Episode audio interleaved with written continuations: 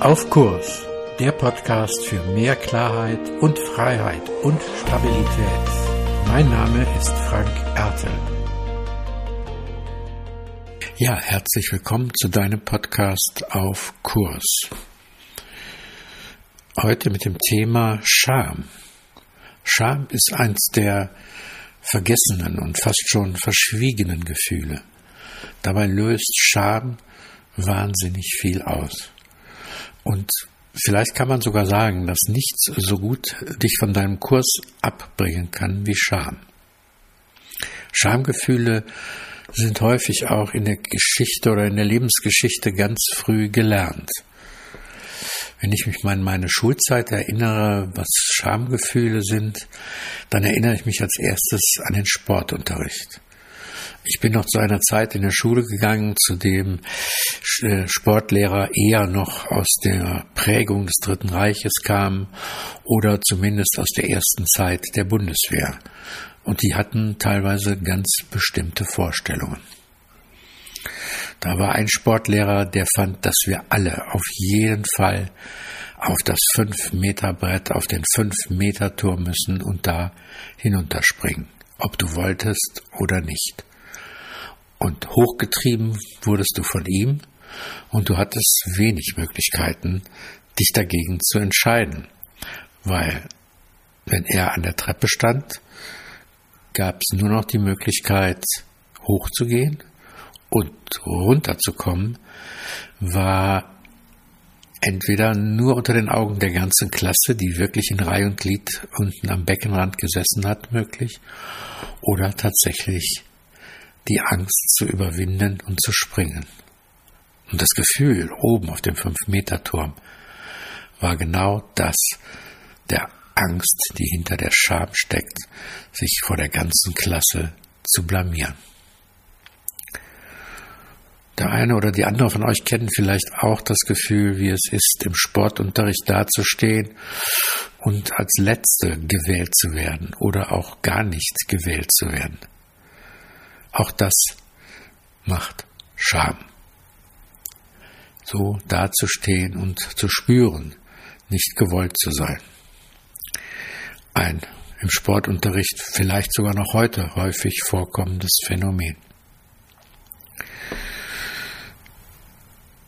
Scham hat als allererstes etwas zu tun mit Anerkennung. Wenn wir missachtet werden, das löst Scham aus. Wenn wir geschnitten werden, wenn wir irgendwo nicht dazugehören, wo wir denken oder wollen, dass wir dazugehören, das löst Scham aus. Wir sagen ja auch umgangssprachlich dazu, wenn jemand nicht dazugehören soll, dass er geschnitten wird oder jemanden schneiden. Das ist etwas, wo uns die Anerkennung versagt wird, wenn wir geschnitten werden. Und zu Scham gehört eben auch dieses, nicht nur die Anerkennung, sondern auch das Gefühl von Zugehörigkeit. Wenn zum Beispiel in einer Firma jemand gemobbt wird, wenn er gesagt wird, dass er nicht dazugehört. Das kann ja relativ schnell passieren. In jeder Firma gibt es Regeln, kleine Geheimnisse. Und da brauchst du nur sagen, na, ich mach da lieber nicht mit. Schon bist du unten durch und gegebenenfalls ein Mobbingopfer. Nicht dazuzugehören ist etwas, was massiv Scham auslöst. Bei Menschen, die Behinderungen haben, Menschen, die in Krisensituationen sind, weil sie spüren immer wieder die Blicke der anderen auf sich. Und es gibt immer einen Unterschied, eine Differenz zwischen dem, was sie empfinden und dem, was sie vielleicht dazugehören oder wie sie vielleicht dazugehören. Ein weiterer Aspekt von Scham ist Intimität, auch der Schutz von Intimität. Wenn du jemanden wirklich verletzen willst, wenn du ihn in seine Scham treiben willst, dann veröffentliche irgendetwas von ihm, was peinlich ist, was er zum Beispiel geschrieben hat.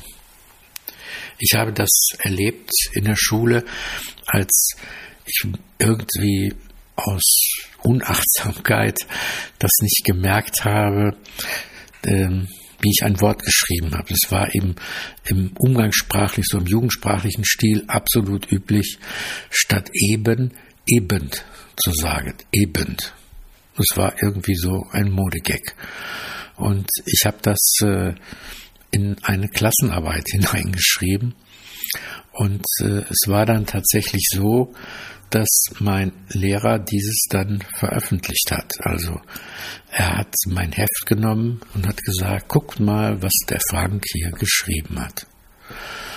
Und ich weiß noch, wie ich, glaube ich, puterrot angelaufen bin und mir das unendlich peinlich war. Ich habe mich wirklich zutiefst geschämt, weil ich so bloßgestellt worden bin von diesem Lehrer. Er hatte sozusagen etwas, was ich ja in einer Arbeit geschrieben und einfach in der Klasse veröffentlicht und mich vor allen bloßgestellt.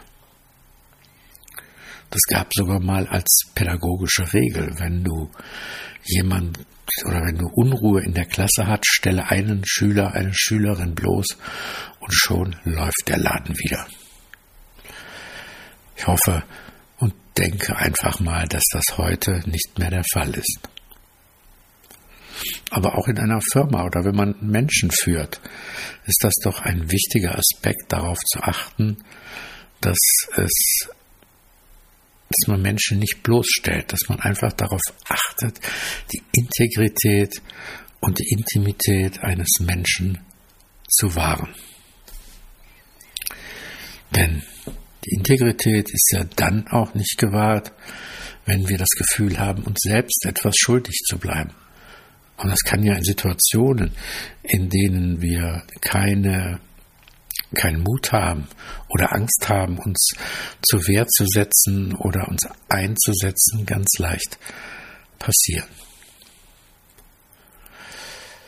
Das war jetzt eine ganze Reihe Beispiele, wie man sozusagen in die Scham hineinkommt und wie man sich ins Schämen hinein getrieben fühlen kann oder auch selbst sich da hinein begibt oder ja katapultiert in Anführungsstrichen.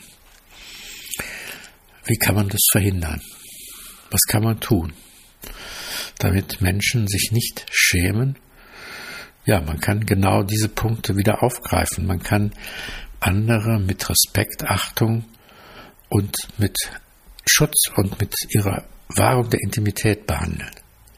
Ich würde sagen, wenn man als Führungskraft zum Beispiel die Integrität von Menschen wirklich bewahrt, dann hat man am Ende einen höheren Gewinn und einen nachhaltigeren Gewinn. Es ist sozusagen für die ganze Firma, das ganze Team ökologischer, das zu tun, als vielleicht auf einen kurzfristigen Lacher zu setzen. Menschen brauchen auch ein Stück weit Schutz und sie brauchen auch Zugehörigkeit, das Gefühl, dazu zu gehören. Wenn man in einer Gesellschaft ist, wo man permanent das Gefühl hat, nicht dazu zu gehören, dann braucht man jemanden, der auch für einen eintritt. Und selbst, ja, man kann eben gucken, dass man lernt, über Scham auch zu sprechen, trotz aller Angst vielleicht erstmal im Freundeskreis in einer vertrauten Beziehung, weil darüber zu sprechen bringt inneres Wachstum und bringt aber auch wieder Verbundenheit, weil andere das ja auch empfinden und mitkriegen, dass sich jemand mit etwas Persönlichem ganz tief aus seinem Innern, nämlich das, was ihn wirklich angeht, beschäftigt und das auch nach außen bringt. Und das ist ein erster Schritt, um einfach auf Kurs zu bleiben. Mehr zu diesem Thema auf meiner Webseite frankertel.de. Dir gefällt der Podcast? Abonniere und bewerte ihn gerne und bleib auf Kurs.